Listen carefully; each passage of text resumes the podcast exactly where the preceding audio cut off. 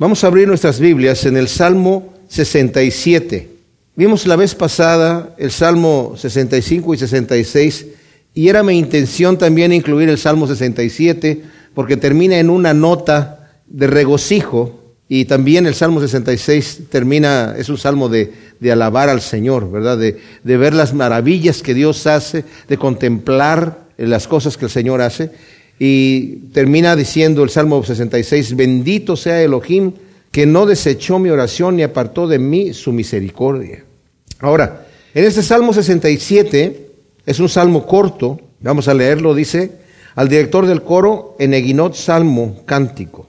Elohim tenga misericordia de nosotros y nos bendiga, haga resplandecer su rostro sobre nosotros, para que tu camino sea conocido en la tierra y tu salvación entre todas las naciones. Alábente los pueblos, oh Elohim, alábente los pueblos todos ellos. Regocíjense y canten con júbilo las naciones, porque tú juzgarás a los pueblos con equidad y guiarás a las naciones de la tierra. Alábente los pueblos, oh Elohim, alábente los pueblos, todos ellos. La tierra ha dado su fruto. Elohim, el Dios nuestro, nos bendecirá. Bendíganos, Elohim, y témanlo todos los confines de la tierra. Aunque este salmo está dije yo, lo quise eh, agrupar con los anteriores, también se puede agrupar con lo que lo tenemos ahora, porque este es un salmo tremendo, es cortito, no dice quién lo escribe, pero la mayoría de los comentaristas bíblicos sugieren que es David, casi todos los salmos, ¿verdad? Tenemos unos cuantos que sabemos que eh, los escritores quiénes son, y no necesariamente, aunque diga el salmo de los hijos de Coré, como lo he explicado yo, o de Asaf, que ellos son los autores. Los hijos de Coré eran cantores en el templo y Asaf era jefe de músicos. O sea, no necesariamente ellos son los escritores del Salmo, sino que está escrito por David, como se cree, que se los entrega a los músicos. David era muy prolífero y por el estilo que tienen los salmos. Aquí empieza con una oración, Elohim tenga misericordia de nosotros y nos bendiga y haga resplandecer su rostro sobre nosotros.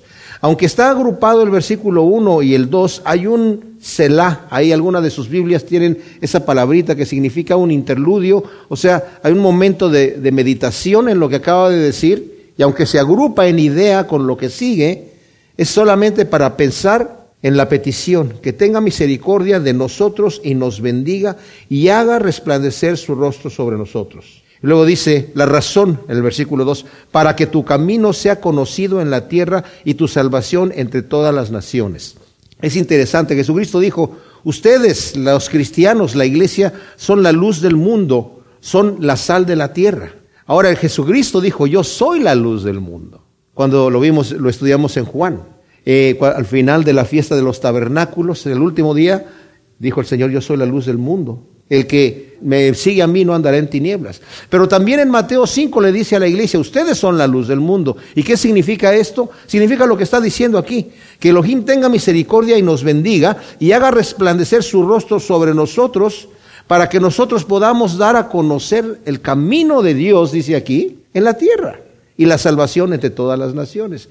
David habla mucho acerca del Señor, si tú me bendices, si tú me sacas de mi problema, me sacas de mi situación, cuando pecó con Betsabé y está orando diciendo, Señor, vuélveme el gozo de tu salvación y, y, no quites de mí tu Santo Espíritu, al final dice, yo voy a proclamar, en muchos de los salmos que empieza pidiendo perdón por alguna situación, dice al final, yo voy a proclamar, Señor, entre todas eh, las naciones tu nombre, porque lo que has hecho conmigo lo tengo que decir. Y ese es el testimonio que tenemos nosotros, mis amados lo que Dios ha hecho en nuestra vida.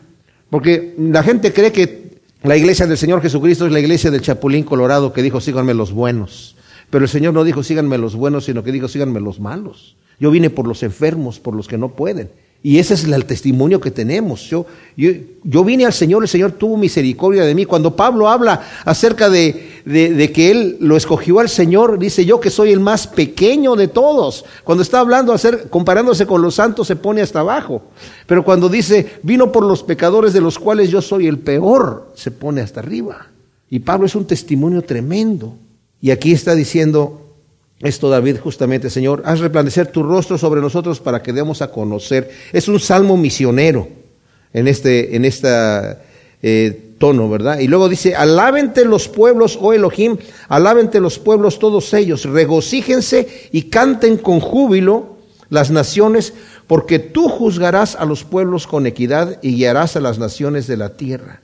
Como lo va a decir el siguiente salmo también, y me gusta agruparlos estos dos ahora así, porque también va a hablar acerca de el Señor que va a estar gobernando en la tierra. Tú vas a gobernar las naciones, vas a juzgar con equidad y harás a las naciones de la tierra. Cuando oramos al Señor, decimos, venga tu reino, porque los reinos de este mundo, eh, los gobiernos de este mundo están corruptos y sufrimos porque nuestros gobernantes son corruptos. Por muy buenos que se porten, digo, por muy buenos que, se, que aparenten ser y por muy bien que se quieran portar, que son pocos los que son así, de, igual, de cualquier manera son corruptos si no hay justicia. Qué tristeza para aquellos que no entren en el reino de Dios y vean, como dice el Señor, cuando veas eh, que está sentado eh, la gente de afuera, gente que tú considerabas como pecadores terribles, sentados a la mesa con Moisés, con David, conmigo, con todos los santos y tú estés excluido. Cuando, veas el reinado perfecto del Señor Jesucristo aquí en la tierra y tú estés excluido, qué terrible. Alábente los pueblos, oh Elohim, alábente los pueblos todos ellos. La tierra ha dado su fruto. Está bien hablando nuevamente de ese tiempo en el milenio donde el Señor va a gobernar de tal manera la tierra que la, que la tierra va a producir mucho fruto. Eso también lo leemos nosotros en, en Isaías y en otras profecías, ¿verdad? Elohim, el Dios nuestro, nos bendecirá, bendíganos Elohim y témanlo todos los confines de la tierra. Hablamos de sobrepoblación y pensamos, bueno, si el Señor va a traer a sus santos a morar en el milenio aquí en la tierra, pues va a estar sobrepoblada. Pero en realidad tenemos muchos lugares, muchísimos lugares de la tierra que no están poblados porque no, se puede vivir ahí. Son desiertos o son eh, eh, totalmente inhabitables. Pero cuando el Señor esté aquí va a cambiar completamente todo eh, el, el clima de la tierra y va a, estar, va a ser toda la tierra como los desiertos van a ser como el, el jardín del Edén. Entonces no va a estar sobrepoblada la tierra. Ahora entramos al Salmo 68. Eh, dice aquí al director del coro Salmo de David Cántico. Y vamos a leerlo. Dice, levántese Elohim y sean esparcidos sus enemigos. Huyan de su presencia quienes lo aborrecen. Disípense como se disipa el humo, como la cera se derrite ante el fuego, así perezcan los malvados ante la presencia de Dios. Pero regocíjense los justos y sean exaltados ante Elohim, sí, salten de alegría. Cantad a Elohim, cantad salmos a su nombre, preparad camino al que cabalga las nubes. Ya es su nombre, regocijaos en su presencia. Padre de huérfanos y protector de viudas es Elohim en la morada de su santuario el Dios que hace habitar en familia a los desamparados, que saca a los cautivos a prosperidad y los rebeldes quedan solos en la tierra seca. Oh Elohim, cuando salías al frente de tu pueblo, cuando avanzabas por el desierto, la tierra tembló y el cielo se inclinó ante el Dios del Sinaí, ante la presencia de Elohim, el Dios de Israel. Una lluvia generosa derramaste, oh Elohim, tú reanimaste tu heredad exhausta. Los que son de tu grey han de morar en ella, la que en tu bondad, oh Elohim, has provisto al pobre. Adonai emite el parte de guerra, de las evangelizadores hay multitud. Reyes y ejércitos huyen precipitadamente, y la que se queda en casa reparte despojos. Mientras dormís entre los apriscos, las alas de la paloma se cubren de plata y el oro refulge en sus plumas. Cuando el Shaddai desbarata a los reyes, una nieve blanca caía en el valle de la oscuridad o en el monte de Salmón. Monte de Dios es el monte de Basán, monte alto de Basán. ¿Por qué, oh montes altos, miráis con envidia al monte que Elohim escogió para su morada? Ciertamente Yahvé habitará en él para siempre. Los carros de Dios son miríadas y miríadas de, de millares. Desde el Sinaí, Adonai avanza entre ellos al santuario. Subiste a lo alto y cautivaste la cautividad. Tomaste dones y los diste a los hombres, incluso a los rebeldes, para habitar entre ellos. Oh ya Elohim. Bendito sea Adonai. Día tras día lleva nuestra carga el Dios de nuestra salvación. Elohim es para nosotros el Dios salvador. De Yahvé Adonai es el librar de la muerte. Ciertamente Elohim herirá la cabeza de sus enemigos, la testa cabelluda del ufano que se pasea entre sus pecados. Adonai ha dicho de Basán son, los, los, haré volver, los haré volver de las honduras del mar para que tu pie los aplaste en sangre y la lengua de tus perros tenga la porción de tus enemigos. Aparece tu cortejo, oh Elohim, el cortejo de mi Dios y Rey, hacia el santuario. Los cantores van delante y los músicos detrás, en medio de doncellas que tocan panderetas. Bendecir a Elohim en las congregaciones. A Yahvé, los que sois de la estirpe de Israel. Ahí acaudilla Benjamín el más pequeño, a los príncipes de Judá con su multitud, a los príncipes de Zabulón, a los príncipes de Neftalí. Tu Dios ha ordenado tu fuerza, oh Elohim, confirma lo que has hecho por nosotros a causa de tu templo en Jerusalén, los reyes te traerán tributo. Reprende las fieras de las cañadas, la turba de fuertes toros con becerros de las naciones, hasta que se postren con sus piezas de plata. Esparce las naciones que se complacen en la guerra. Príncipes vendrán de Egipto, Etiopía se apresurará a extender sus manos a Elohim. Oh reinos de la tierra, cantad a Elohim, cantad salmos a Adonai al que cabalga sobre los cielos de los cielos que son desde la antigüedad. Mirad, Él emite su voz y su poderosa voz. Reconocer el poder de Dios sea sobre Israel, su magnificencia y su poder en los cielos. Oh Elohim, tú eres formidable desde tus santuarios. El Dios de Israel es quien da vigor y poder a su pueblo. Bendito sea Elohim. Ahora, este salmo, así como lo acabamos de leer, no captamos nosotros la poesía. Pero aquellos que entienden la poesía hebrea y la pueden leer en hebreo, dicen que este salmo es, eh, en, cuanto a lo que es arte, eh, lo elogian muchísimo. Es una obra maestra de la literatura hebrea. Este salmo se cree, según la tradición judía, que lo escribió David cuando estaban trayendo el arca a Jerusalén. Y dice la tradición hebrea que Cantaban del versículo 1 al 6 cuando el arca estaba siendo levantada por los levitas. Del 7 al 14 cuando era llevada hasta llegar al pie del monte donde iba a estar asentada. Y del 15 al 17 mientras iban eh, los levitas subiendo el monte hasta llegar al lugar indicado. Y luego del 18 al 23 al depositar el arca en, en su lugar. Este salmo Empieza diciendo, levántate, Elohim, y sean esparcidos tus enemigos, huyan de tu presencia quienes te aborrecen. Disípense como el humo, como la cer se derrite ante el fuego, así perezcan los malvados ante la presencia de Dios. Pero regocíguense los justos y sean exaltados ante Elohim. Sí, salten de alegría. O sea, en realidad va a llegar el día en donde los malvados van a ser disipados, no se van a saber más de ellos, van a ser consumidos. Hasta este momento el Señor tiene paciencia como dice la Escritura, teniendo paciencia, dando oportunidad para que el impío se arrepienta. Muchas veces el Señor utiliza la frase, yo le he dado tiempo para que se arrepienta y no se quiere arrepentir. Hay que tener cuidado cuando el Señor ya cierra la puerta de la oportunidad. Y dice, va a llegar ese día. Y este no es una oración de venganza en la carne, es el deseo, Señor, que tus enemigos perezcan. Aborrecemos a los que aborrecen a Dios. De hecho, la gente nos aborrece a nosotros porque nosotros amamos a Dios, y eso lo vamos a ver en el siguiente salmo, cuando David está hablando de esto. Cantad a Elohim, cantad salmos a su nombre, preparad camino al que cabalga las nubes. Ya es su nombre, regocijaos en su presencia. O sea, está hablando aquí de el nombre de Dios. Vimos que el nombre significa lo que es. Cuando Moisés le dijo a, al Señor, bueno, yo, yo voy a ir al pueblo de Israel a decirles, ¿quién me envía? ¿Cuál es tu nombre? Le dijo, yo soy el que soy. Y bueno, no sabemos la pronunciación, es eh, Y o Y, H, D, H, V o, o V corta, H. Y los judíos le quitaron las vocales porque no se acostumbraban el hebreo antiguo poner vocales, solamente consonantes, y ya se suponían lo que decían las vocales, pero cuando llegaban al nombre de Dios no decían nada, nada más inclinaban la cabeza y se olvidó la pronunciación. En inglés tenemos Jehová, que realmente tomaron las vocales de Adonai, para se las metieron entre la YHBH para que sonara Jehová, pero se cree que esa no es la pronunciación, lo más correcto que sabemos que puede ser Yahvé. Y ya es una contracción del nombre de Yahvé. De ahí es donde tenemos la palabra aleluya, ¿verdad? En donde está el nombre de Dios, allí en la alabanza de su nombre. El que cabalga sobre las nubes, padre de huérfanos y protector de viudas es Elohim en la morada de su santuario. O sea, el Señor tiene cuidado, dice el versículo 6, de las familias de los desamparados, que saca a los cautivos a prosperidad y los rebeldes quedan solos en la tierra seca. Y el Señor nos ha llamado a nosotros a hacer esa misma función, a darle al necesitado. Venid benditos de mi Padre, va a decir algunos en aquel día, porque tuve hambre y me diste de comer, tuve sed y me diste de beber. Pero el mundo, el mundo que no conoce a Dios, es como rebajarse están, bueno, lo ven noble en el sentido de que, ay, sí, mira, esa persona le gusta ayudar a los pobrecitos, pero es un trabajo para los beatos, para la Madre Teresa, para ese tipo de gente, ¿verdad? Pero este, los que somos, estamos eh, eh, en, en, otras situaciones más importantes, no tenemos tiempo de cuidar esas cosas.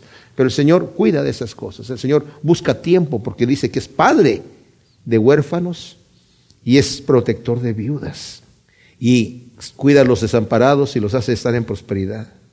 Y luego aquí empieza a hablar de otro tema de la guerra. Dice, oh Elohim, cuando salías al frente de tu pueblo, cuando avanzabas por el desierto, la tierra tembló y el cielo se inclinó ante Dios del Sinaí, ante la presencia de Elohim, el Dios de Israel. Una lluvia generosa derramaste, oh Elohim, tú reanimaste tu heredad exhausta, los que son de tu grey han morado en ella la que en tu bondad, oh Elohim, has provisto al pobre. O sea, es impresionante porque eran esclavos que salieron de Egipto y con una mano poderosa el pueblo de Israel vio milagros tremendos que nosotros no hemos visto. Vieron partirse, bueno, aparte de ver las plagas que hubo en Egipto, vieron partirse el mar, pasaron por allí, vieron cómo el Señor era una columna de, era una nube que los protegía en el día y una columna de fuego que les daba calor en la noche en el desierto. Comieron maná que el Señor les estaba dando todo el tiempo. O sea, milagro tras milagro. Vivieron agua de la roca que dice, nos dice también eh, Pablo que los seguía. Y luego los introduce a una tierra que fluye leche y miel, en donde el Señor les dice, yo les voy a prometer que les voy a dar la lluvia temprana y tardía. Y es lo que está, a lo que se está refiriendo aquí. Señor, tú tienes cuidado de nosotros. Has provisto al pobre. Adonai emite el parte de guerra de las evangelizadoras, hay gran multitud. Este versículo aquí en esta versión que estoy leyendo de la Biblia textual está traducido diferente de la que yo lo estaba estudiando, pero significa esto, el Señor da el mando de guerra. Dice, vayan a la guerra. Y la costumbre de las mujeres del campamento era decirle a los hombres, prepárense porque ya hay que salir a la guerra. O sea, las mujeres, las doncellas eran las que pasaban diciendo, eh, es lo que está diciendo esto en una forma obviamente poética. Reyes y ejércitos huyen precipitadamente y la que se queda en casa reparte despojos. O sea, Señor, tú vas delante de nosotros a la guerra y los reyes, por muy poderosos que sean, huyen y la que se queda en la casa, la mujer, ¿verdad? Reparte los despojos.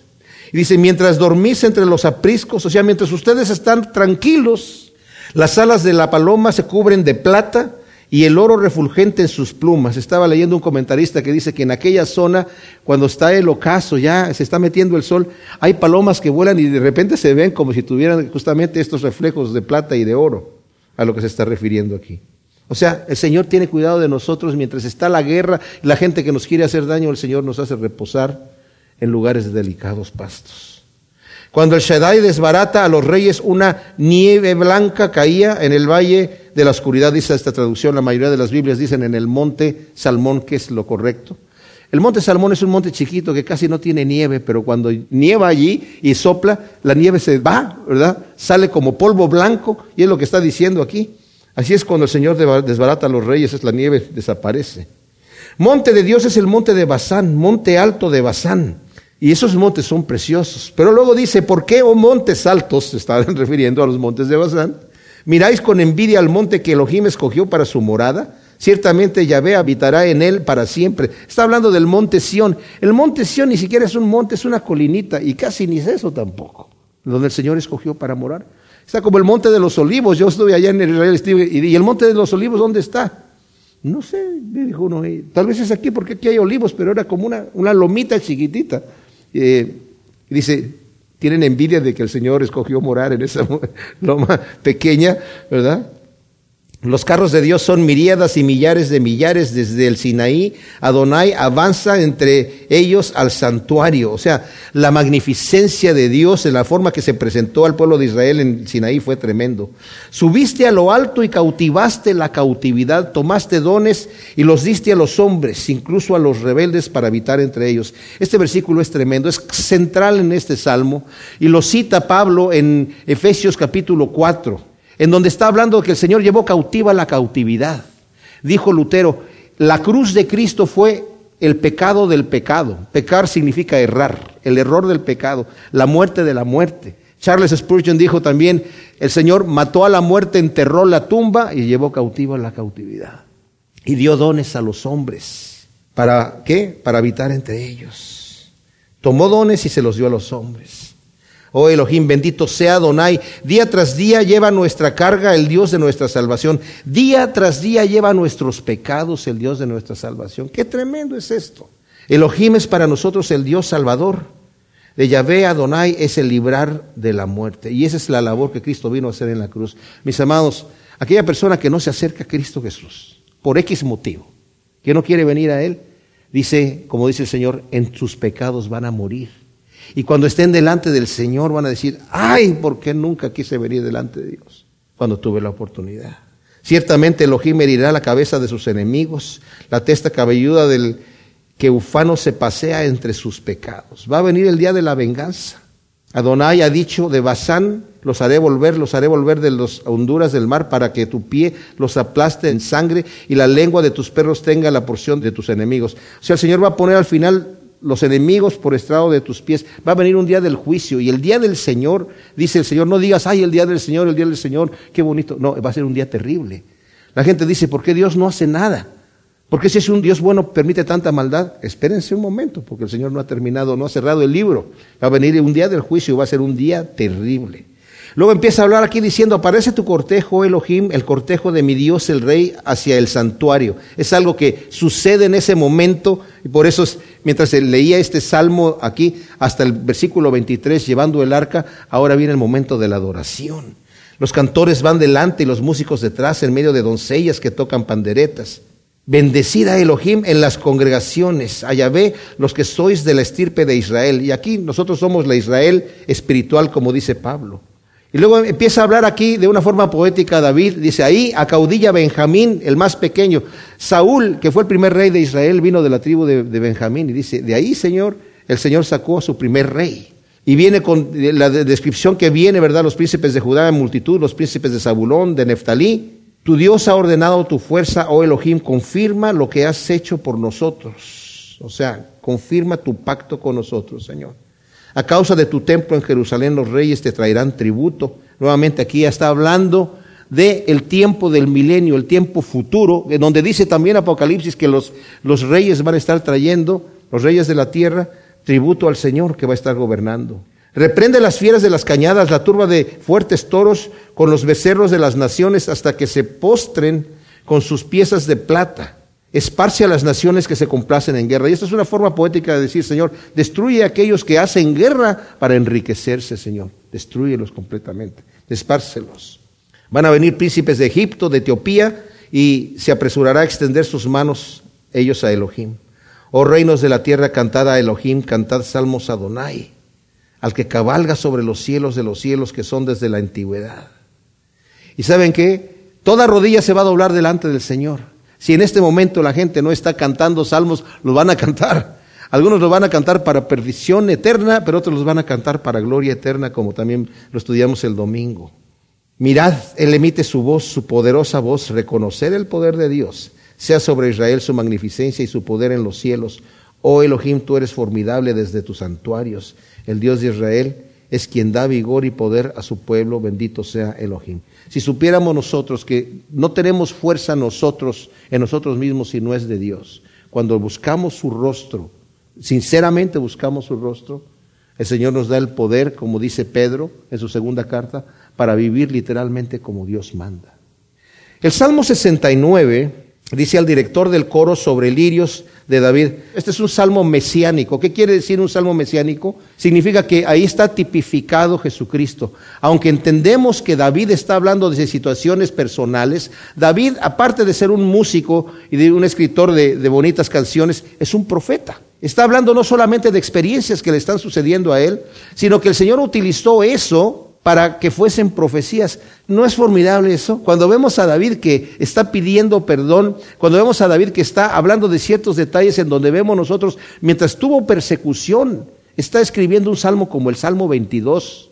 En una forma poética, bueno, David no fue crucificado, pero ahí está hablando de, la crucifixión en el Salmo 22. Han horadado mis manos y mis pies. No existía la cruz en los tiempos de David, pero lo está haciendo en forma poética sin saber que estaba profetizando acerca del Mesías. Contar puedo todos mis huesos. Están repartiendo entre sí mis vestidos, dice el Salmo. Esto no le pasó literalmente a David de esa manera, pero lo está haciendo poéticamente, escribiendo su sufrimiento. Y vemos cómo el Señor permitió que David pasara ese tipo de persecución, no solamente para enseñarle a él una lección del poder de Dios en su vida actuando y librándolo, sino también porque iba a ser para escribir la profecía que iba a venir aquí. Qué impresionante. Eso nos debe a nosotros dar también un poquito de ánimo, de las cosas que estamos pasando. Dice eh, la segunda carta de Corintios que el Señor permite que pasemos por situaciones muchas veces para que nosotros podamos consolar a otros con la consolación que recibimos del Señor una vez que hemos pasado por ahí. No solamente cosas de tragedia. No hay mejor consejo que el consejo de un siervo del Señor que haya pasado por las situaciones que uno está pasando.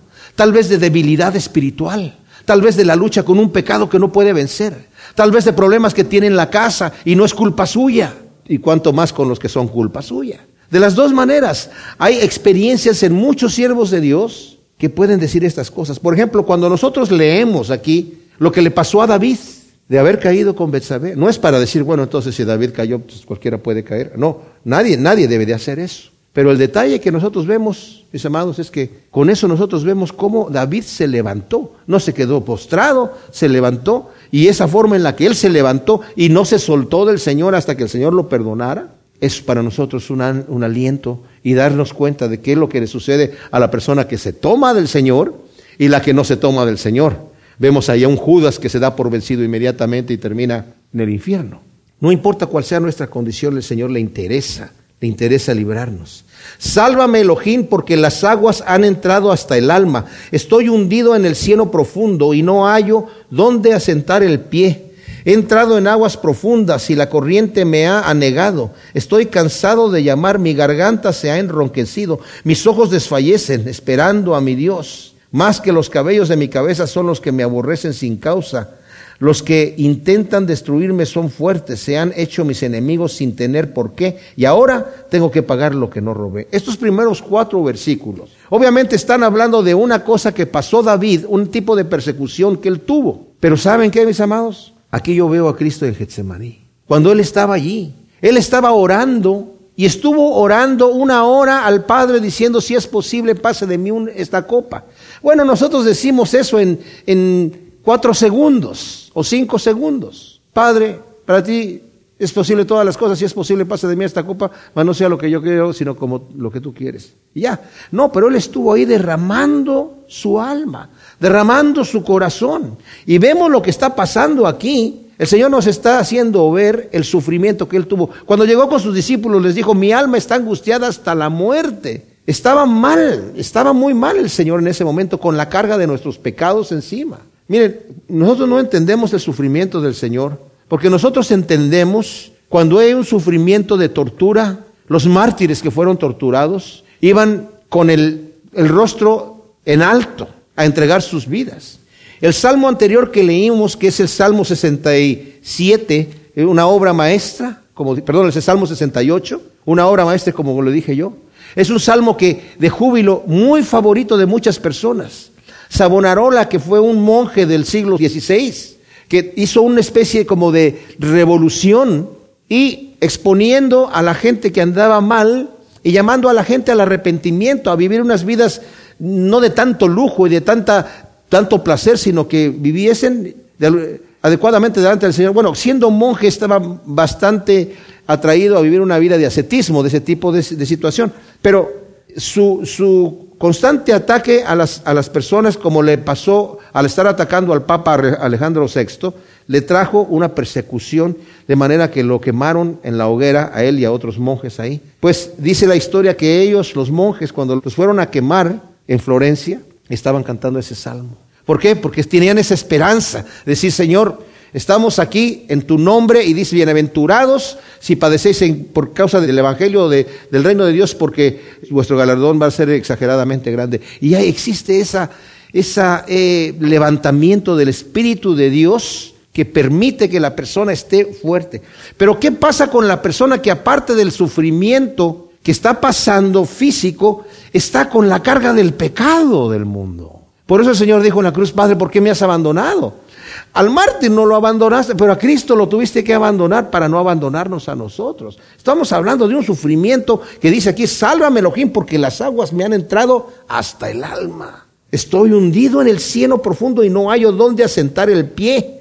Qué terrible descripción de esto. He entrado a aguas profundas y la corriente me ha negado. Estoy cansado de llamar, mi garganta se ha enronquecido y mis ojos desfallecen esperando a mi Dios. Y luego habla de la condición justamente que le pasó al Señor Jesús.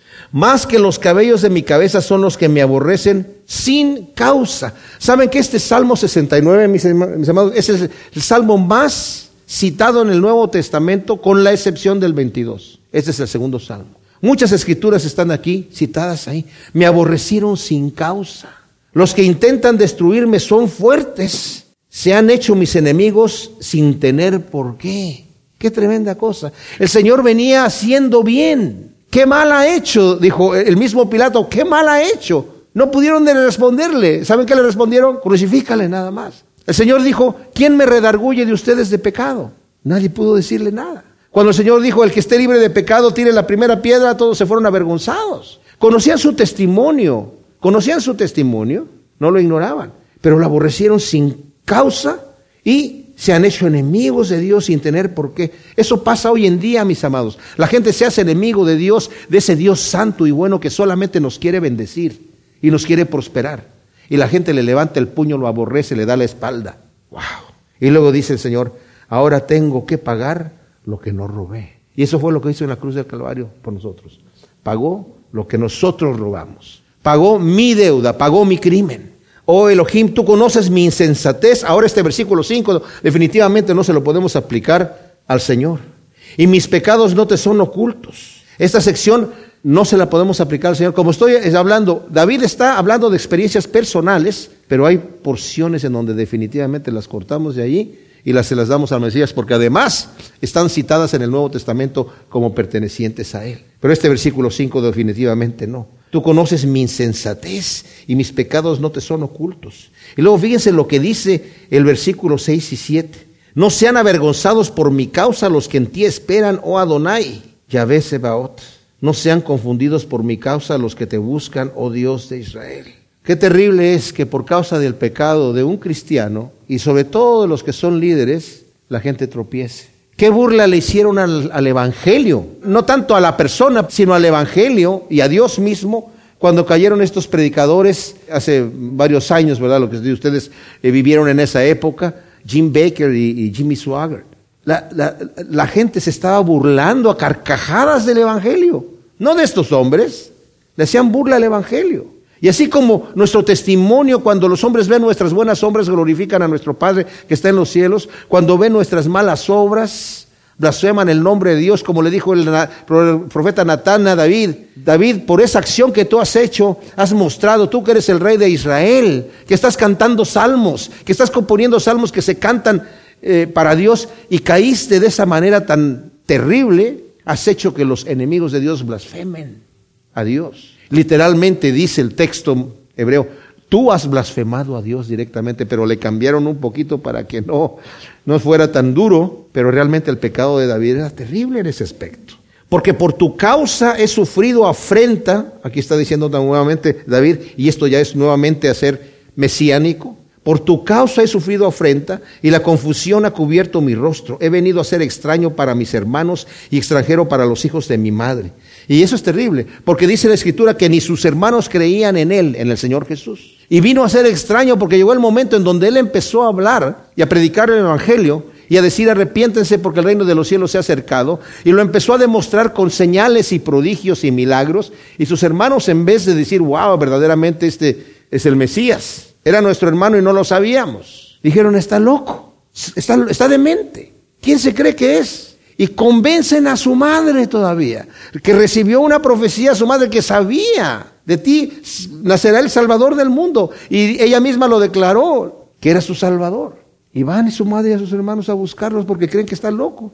Y le tocan, Señor, ahí está tu padre y tus hermanos que te andan buscando. Y él dijo, ¿quiénes son mi madre y mis hermanos? Mi madre y mis hermanos son los que oyen la palabra de Dios y la hacen.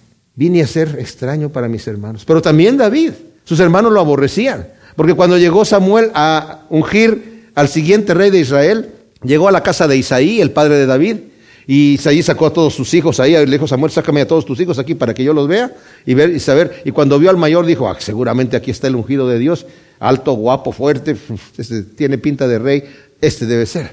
Y yo no sé qué tipo de detector tenía allí Samuel, pero no fue. Y el que sigue tampoco, tampoco, tampoco, tampoco. Y le dijo, pues no ninguno, pero que ya no tienes más hijos. Ah, ah sí, el escuincle que está allá afuera eh, con las ovejas, el niñito, jovencito, ese muchachito, pero ese, tráetelo, no nos vamos a sentar hasta que sea. Y cuando llega él, ese es, y lo ungen como rey. Sus hermanos han de haber dicho, ¿y este quién se cree que es? Porque cuando llegó después David a visitarlos, a la, estaban en, guerra, cuando mató a Goliat, su hermano mayor lo puso, pero como campeón, como dicen en México, Porque el celo de tu casa me consume. Aquí vemos otro versículo, ¿verdad? Que está eh, citado en Juan. Y, los, y, dice, ¿en qué? Hablaba aquí de cuando el Señor llegó al templo y vio a todos estos mercaderes abusando, robando a la gente, de la gente que tenía deseos de darle al Señor lo que es suyo. Y otro que dice, los vituperios de los que te vituperaron cayeron sobre mí. Lloré afligiendo con ayuno mi alma y esto me ha sido por afrenta. O sea, aquí David está hablando en el sentido de que me consume, Señor, estar contigo, me consume estar en tu presencia. Y esto es algo que me cautivó cuando yo lo estaba leyendo. O sea, la aplicación al Nuevo Testamento la entendemos, el celo del Señor, de ver esa gente que se aprovechaba. Pero en el caso de David, está hablando, yo tengo ese deseo de estar con mi Dios. Qué terrible cuando el ir a la iglesia se convierte en una carga, o el leer la Biblia se convierte en una carga, o el orar se convierte en una carga. Ay, no, ay, no tengo ganas. Eh, entonces no nos consume el deseo de estar con el Señor. No estamos enamorados de Dios, no estamos en nada con el Señor en esas situaciones. Nos es una carga. Pero aquí, dice, tu celo me consume. ¿Y, qué hice? Lloré afligiendo con ayuno mi alma y la gente se burla por eso. Mira, el beato que se cree el santito, mira, Dios, Dios, Dios, el fanático. Bueno, fanático, como dijo alguien, es alguien que ama a Dios más que tú. Puse además silicio por vestido, o sea, me humillé delante de ti y vine a hacerles por proverbio. Los que se sientan a la puerta murmuraron de mí. Y he venido a hacer copla de borrachos. O sea, en las puertas de la ciudad en donde la gente hacía juicios, pero también en donde la gente se sentaban ahí a chismear, los hombres, ¿verdad? Ahí también chismean los hombres. Estaban chismeando ahí, y dice, ahí he venido a ser objeto de burla en esa situación. Pero yo elevo mi oración a ti, oh Yahvé, en el tiempo de tu buena voluntad, oh Elohim, por la abundancia de tu misericordia. Respóndeme con la verdad de tu salvación. Sácame del lodo y no dejes que me hunda. Sea yo liberado de los que me aborrecen y de las profundidades de las aguas. No me anegue la corriente de las aguas, ni me trague el abismo, ni la fosa cierre sobre mí su boca. Nuevamente aquí nos estamos, eh, hace referencia a los primeros cuatro versículos, donde está diciendo, Señor, estoy ahogándome, ya me ha llegado el agua hasta el alma. Señor, no permitas que esto sea así, sácame del lodo. Respóndeme, oh Yahvé, porque tu misericordia es benigna. Vuélvete a mí conforme a la multitud de tus piedades. No escondas tu rostro de tu siervo porque estoy en angustia. Apresúrate a responderme. Acércate a mi alma y redímela. Rescátame por causa de mis enemigos. Tú conoces mi afrenta y mi confusión y mi oprobio. Delante de ti están todos mis adversarios. Ahora, aquí está hablando de Señor, apresúrate a, librarme. y yo cuando el Señor estaba allí, angustiado hasta la muerte y oró al, Padre diciendo, pasa de mí esta copa. Otras escrituras nos dicen que el Señor vio ya el gozo puesto delante de él y por eso sufrió a la cruz. El Señor no se levantó ahí con la cabeza abajo diciendo, mi Padre no me quiso quitar la copa. El Señor se levantó con la cabeza en alto, de tal manera que cuando llegó Pedro y sacó la espada, le dijo, Pedro, guarda la espada, ¿qué no, no sabes que yo me puedo defender? ¿Tú crees que me están quitando la vida? Nadie me quita a mí la vida, yo la doy. Yo la estoy entregando voluntariamente. Entonces, pero David está diciendo, Señor, apresúrate. Queremos que el Señor actúe rápidamente, apresúrate a librarme, Señor. Ya, y a veces nos desanimamos y le decimos, Señor, ya te tardaste. Demasiado tarde, Señor. Me fallaste. Demasiado tarde. Ahora ya no me vas a poder librar. Pero el Señor siempre tiene su tiempo perfecto. El oprobio ha quebrantado mi corazón, estoy angojado, esperé compasión y no la hubo, y los consoladores, pero ninguno allí. El Señor Jesucristo cuando llegó a orar en Getsemaní, sus discípulos que les dijo, pueden conmigo una hora, se durmieron. O sea, en el momento que el Señor buscaba un apoyo entre sus amigos, no lo tuvo. Hasta sus amigos lo dejaron, como Job, que buscaba también, tipo también del Señor, ayuda a sus amigos, sus amigos y vinieron, vinieron allí a reprenderlo. Su amigo Pedro que dijo, Señor, yo voy a estar contigo hasta el final, lo negó. Y nadie estuvo con él. Luego aquí vemos otras citas que están en el, Nuevo Testamento. Me pusieron, además, hiel por comida y en mi sed me dieron a beber vinagre. Y esto lo, lo vemos citado en los evangelios, citado este salmo, cuando el Señor le dieron a beber vinagre.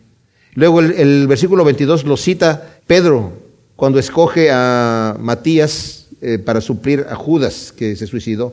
Sea su mesa delante de ellos por lazo y lo que es para bien por trampa. Sean oscurecidos sus ojos para que no vean y haz que sus lomos tiemblen continuamente. Derrama sobre ellos tu ira y alcánzalos con la furia de tu indignación. Este es el versículo al que me refería. Sea su palacio asolado y en sus tiendas no haya morador porque persiguen al que tú has herido y comentan el dolor de los que tú llegaste, o sea, lo comentan con risas. Y eso es lo que pasó también, mis amados, con el pueblo de Israel que rechazó al Señor, cuando el Señor lloró por Jerusalén y dijo, ¿cuántas veces los quise yo juntar como la gallina junta sus polluelos y ustedes no quisieron? Ahora tus días vas a ser destruida, te van a, a rodear y te van a poner un terraplén y van a terminar contigo. Y eso es lo que sucede. Su palacio va a ser desolado completamente. Y en sus tiendas ya no va a haber morador. Y fueron echados de ahí los judíos con brazo fuerte y terrible. ¿Y por qué? Versículo 26, porque persiguen al que tú has herido y comentan el dolor con burla de los que tú llegaste. Fíjense lo que dice aquí. Persiguen al que tú has herido. O sea, Señor, a ti, como dice Isaías 53, 10, plugó o le, le agradó al Padre herir a Cristo en lugar nuestro. Le agradó al Padre. O sea, no es que le agradó con una sonrisa, sino por el beneficio nuestro. El Señor lo entregó, pero ellos que ensañaron. Como el Señor le dijo al pueblo de, los asirios, yo, te, yo los mandé allí para castigar a mi pueblo, pero ustedes lo hicieron con saña. Ustedes ensañaron con saña y dijeron, es nuestro vaso poderoso el que nos está dando victoria sobre estos tipos. Y dice, ahora yo voy a vengarlos a, ustedes también, los voy a destruir. Porque ciertamente yo los envié, pero ustedes lo hicieron con saña. Y es lo que está diciendo aquí también. Persiguen al que tú has herido y se ríen y se burlan del dolor de los que tú llegaste. Ahora, Señor, añádeles iniquidad sobre su iniquidad y no entren ellos en tu justicia, que sean borrados del rollo de la vida y no sean inscritos con los justos. Aquí algunos comentan, algunos eh, comentaristas de que, bueno, aquí no es que sean borrados del libro de la vida, sino que nunca fueron inscritos. Bueno, no nos vamos a meter en, detallitos, cómo, cómo, cómo funciona, si los inscribe o los escribe después. Aquí simplemente dicen, ya sea que sea poético o no. Hay un versículo donde le dice Moisés al Señor en un momento dado, cuando el Señor se enoja con el pueblo de Israel y dice, yo ya no voy a andar con ellos. Dice, Señor, si tú no vas a venir con nosotros, borra mi nombre del libro de la vida, si no los vas a perdonar. Y el Señor le responde, al que peque contra mí, yo voy a borrarlo del libro de la vida. O sea, tú no me vas a decir, Moisés, a quién voy a borrar del libro de la vida. Yo voy a borrar al que yo voy a borrar, al que peque contra mí. Pero a mí, afligido y adolorido, póngame en alto tu salvación, oh Elohim. O sea, este no es una petición eh, egoísta. Mátalos a ellos, destruyeles, pero a mí ponme en alto. Estamos hablando aquí de justicia divina. Sabemos que somos perseguidos por causa del Evangelio y podemos tener este tipo de adoración. Eh, a veces no entendemos la justicia porque nos queremos pasar de buenos. Y déjenme explicarles qué es esto. Allá en, cuando leemos en Apocalipsis hay una multitud en el cielo que dice, ¿hasta cuándo, Señor, no vas a vengar la sangre de tus siervos? Y, a veces dice, oye, como para decirles, oye, ustedes ya están en el cielo, ¿no? Tranquilos, tranquilos. Que ellos se van a ir al infierno, denles chance, ¿cuál es la prisa? O sea, tranquilos, ustedes ya están aquí, tranquilos. Y sí creo que cielo les dicen, tranquilos, ¿verdad? Siéntense hasta que, hasta que se cumpla el, tiempo, el número de los mártires. Pero el detalle es que existe ese, ese celo que no es necesariamente carnal, porque ya no hay carne allá arriba, pero eh, no, no necesariamente tampoco malvado, ¿verdad? Entonces, yo alabaré el nombre de Dios con cántico, lo exaltaré con acción de gracias. Vuelve nuevamente, David, me encanta esto porque después de toda esta situación de dolor, vuelve siempre y termina en adoración y en exaltación de Dios. Y así debe ser nuestra actitud. Nos podemos derramar delante del Señor con todas nuestras peticiones y con todas nuestras angustias, mis amados, pero si no nos levantamos del momento de oración alabando su nombre, no hemos terminado de orar. Necesitamos quedarnos otro ratito hasta que el Señor nos dé paz y nos levantamos sabiendo que hemos dejado las cargas a sus pies, porque si nos las llevamos a, volver a llevar, de nada nos sirvió venir a ponerlas a sus pies, si, si las atamos con una correa para que volverlas a, agarrar, ¿verdad? Al dejarlas hay descanso.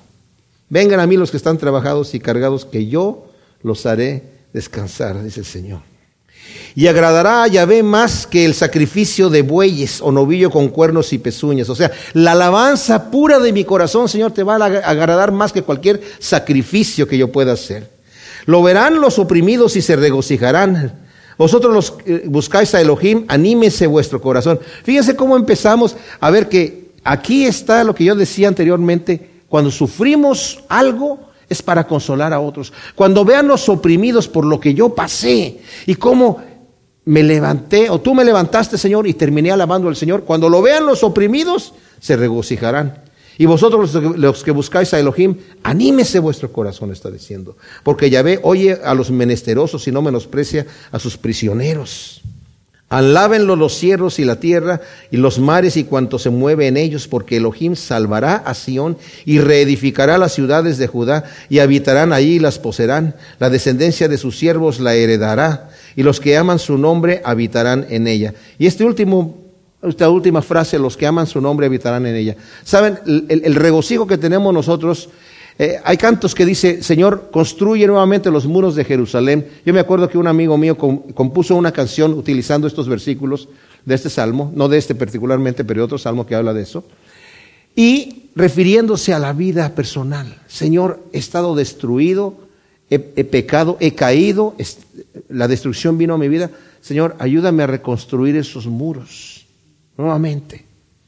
Y el Señor Mira, mis amados, si nuestra actitud y nuestra voluntad es servir a Dios con todo nuestro corazón, aunque seamos débiles en la carne del Señor, al fin de cuentas va a lograr y va a terminar el trabajo que ha empezado en nosotros, porque fiel es el que lo ha prometido y el cual también lo hará, dice el apóstol Pablo, y este versículo que me encanta leer de la carta de Judas que está antes de Apocalipsis, Versículo 24 dice, y aquel que es poderoso para guardaros sin caída y presentaros sin mancha delante de su gloria con gran alegría. Ah, fíjese, Él es el que es poderoso. ¿Para qué? Para guardarnos sin caída y presentarnos sin mancha delante de su gloria con gran alegría. Al único Dios nuestro Salvador sea gloria, la majestad, el dominio y el poder por medio de Jesucristo nuestro Señor, desde antes de todos los siglos, ahora y por todos los siglos. Amén.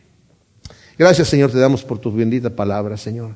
Gracias por la promesa de estar seguros en tu mano y de terminar la carrera porque tú nos llevas, Señor. Pero te pedimos que en nuestro corazón pongas el deseo de no apartarnos de ti nunca, Señor, sino por el contrario, de poner todo lo que tenemos nosotros y realmente correr la carrera, como dice el apóstol Pablo, de manera que la ganéis, de manera que lleguemos a la meta, Señor. Quita de nosotros todo letargo, Señor, quita de nosotros toda confusión y llévanos en tu vida eterna y en tu camino eterno, Señor. Ayúdanos a pasar las pruebas y andar contigo santamente en el nombre de Cristo Jesús. Amén.